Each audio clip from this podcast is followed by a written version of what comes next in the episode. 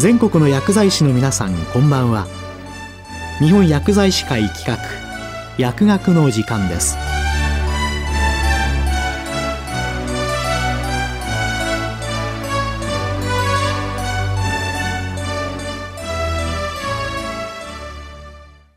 今日はポリファーマシー対策に関する最新の知見について。国立長寿医療研究センター薬剤部溝上文弘さんにお話いただきます。皆さん、こんばんは。国立長寿医療研究センターの溝上です。本日はポリファーマシーについてお話をさせていただきます。まず、ポリファーマシーの定義についてです。以前はポリファーマシーは数の定義、えー、例えば海外では5歳以上、日本では6歳以上といった数が多いことをポリファーマシーと言っておりました。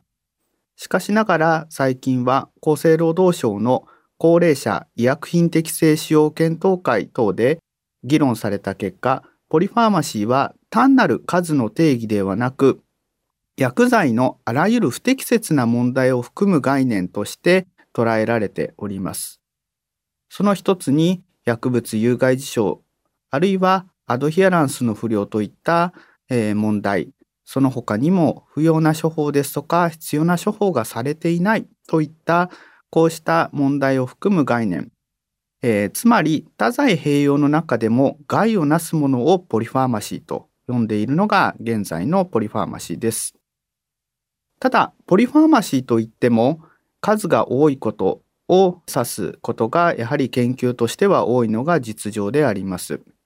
その中でも数が増えることにより薬物有害事象の頻度が高くなることが言われております。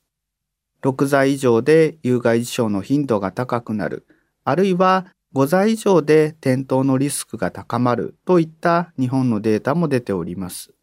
また、83歳以上の高齢者においては、薬物有害事象の発生頻度は15.4%と非常に高いということがえー、大学病院の老年病科のデータベースから言われております。さらに、ポリファーマシーの状態かつフレイル高齢者であれば、えー、薬物有害事象の発生頻度は33%と、それよりも高いことが言われております。ここで少しフレイルについて解説したいと思います。フレイルとは加齢とともに心身の活力が低下し、生活機能障害要介護状態、死亡などの危険性が高くなった状態を表し、健康と要介護の間の状態を表します。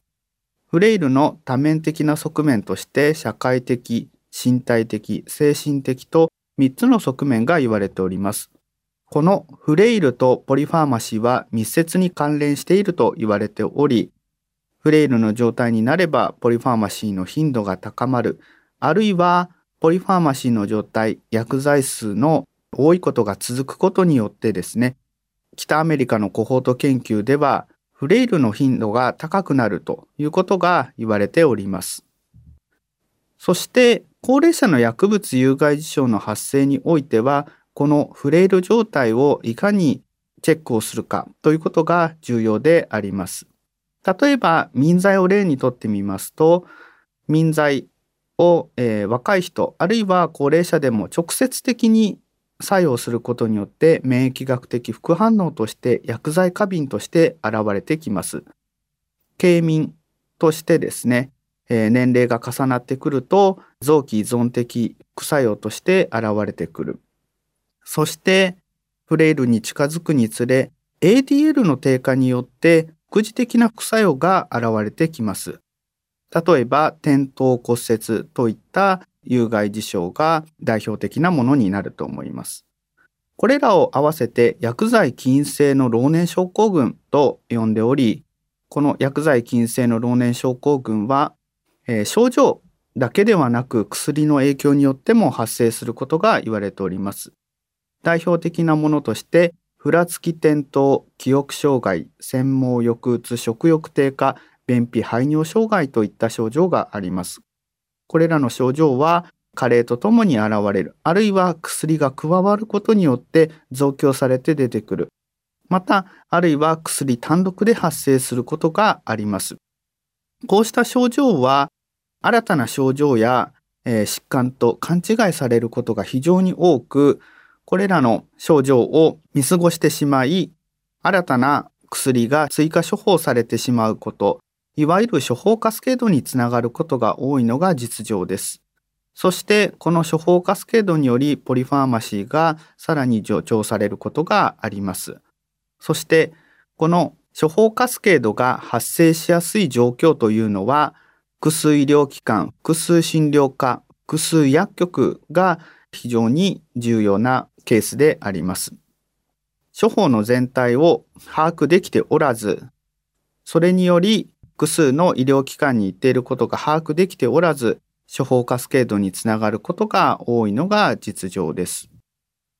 私が行った研究でレセプトデータを用いた薬物有害事象の発生頻度を調査した研究があります。レセプトデータ約13万件を収集し、6ヶ月間で薬剤菌性の老年症候群がどれだけ発生したかを調査した研究です。この研究において、薬剤菌性の老年症候群の発生頻度は約5%、そして処方カスケードの発生頻度は全体の1.7%、薬剤菌性老年症候群の発現者の約3割に発現しておりました。そして重要なこととして薬剤菌性老年症候群では食欲低下やふらつき転倒が多いということが分かりました。こうした症状は、やはり、えー、疾患や症状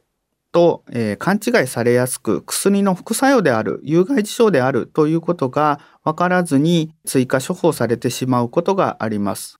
こうした処方を見直す方法を処方見直し、メディケーションレビューと言っており、薬物の影響を最適化し、薬物関連問題を最小限に抑え、不要な薬を削減することを目的とした処方の批判的吟味であると言われております。海外ではこうした処方見直し、メディケーションレビューは医師、薬剤師が中心となって主に薬剤師が行っており、そしていわゆる RCT が多数行われている研究であります。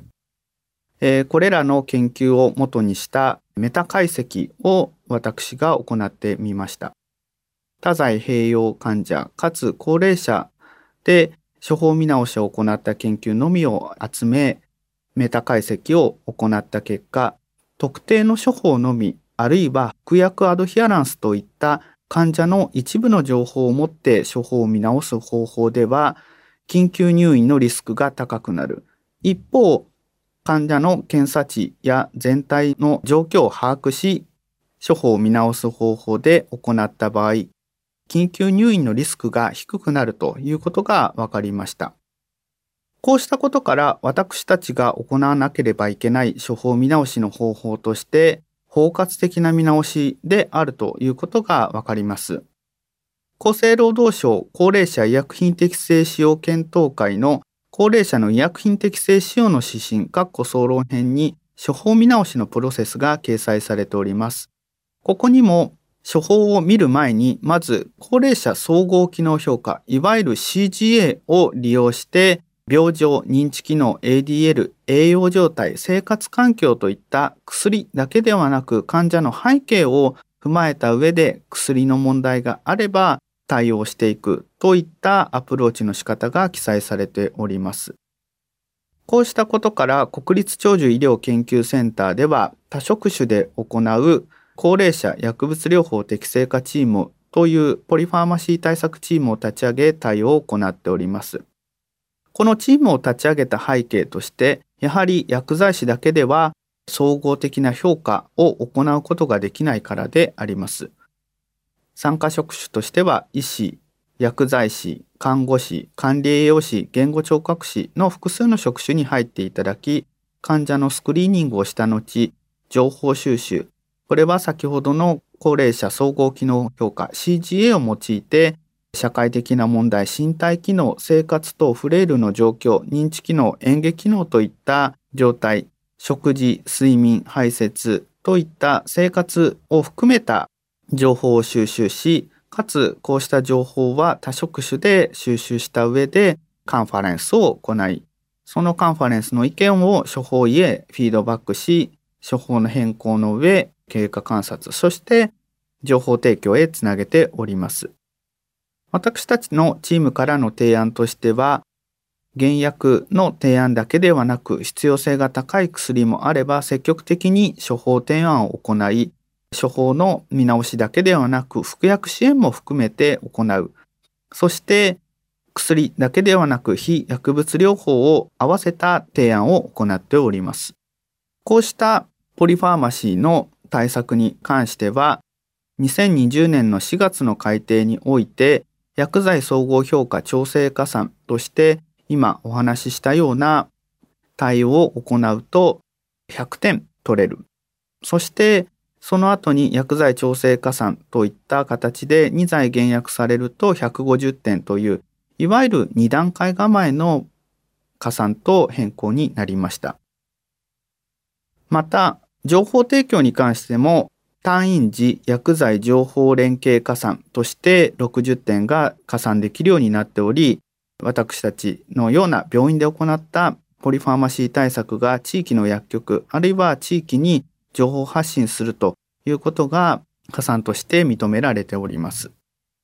そして私たちポリファーマシーを行うものとして非常に大切なことはやはり患者さんにお話をするということであります。特にこのポリファーマシーのように薬を減らすということは処方がなくなるといった形で不安を覚える方もいらっしゃいます。私たちは、え、薬剤師として指導という形で患者さんへ服薬指導を行うことが多いですけれども、こうしたポリファーマシー対策では、やはりなぜ薬を減らすのか、どうして減らさなければいけないのかといったことを積極的にお話しする必要があり、そして安心を与えることが大切ではないかというふうに思います。特に私たち医療従事者と患者家族の中には、やはり価値観の違いが存在するというふうに考えます。このポリファーマシーにおいては、その価値観の違いを話し合い、すり合わせることが非常に大切であるというふうに言われております。こうした話し合いのプロセス、これはまさしくアドバンストケアプランニングにつながるのではないかというふうに思います。ポリファーマシーにおいては患者の意向を確認できない場合もありますが患者にとって最善の選択は何かを常に中心に置きそして薬のベネフィットとリスクのバランスが非常に大切であります。投薬されている薬がリスクが上回るようであればやはり中止を提案する必要があるかというふうに思います。こうした価値観は医療従事者と患者家族の間では異なる場合がありますので患者家族の意向を尊重し話し合うと治療の方向性を共有することが大切ではないかというふうに思います。ポリファーマシー対策その先をやはり見据えて患者の話をよく聞きよく観察する薬物有害事象の評価そして詳細な薬歴の聴取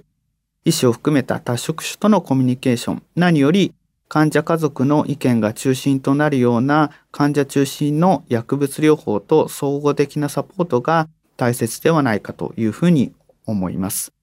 私のお話は以上で終わります。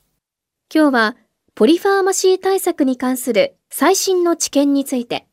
国立長寿医療研究センター薬剤部溝上文弘さんにお話しいただきました。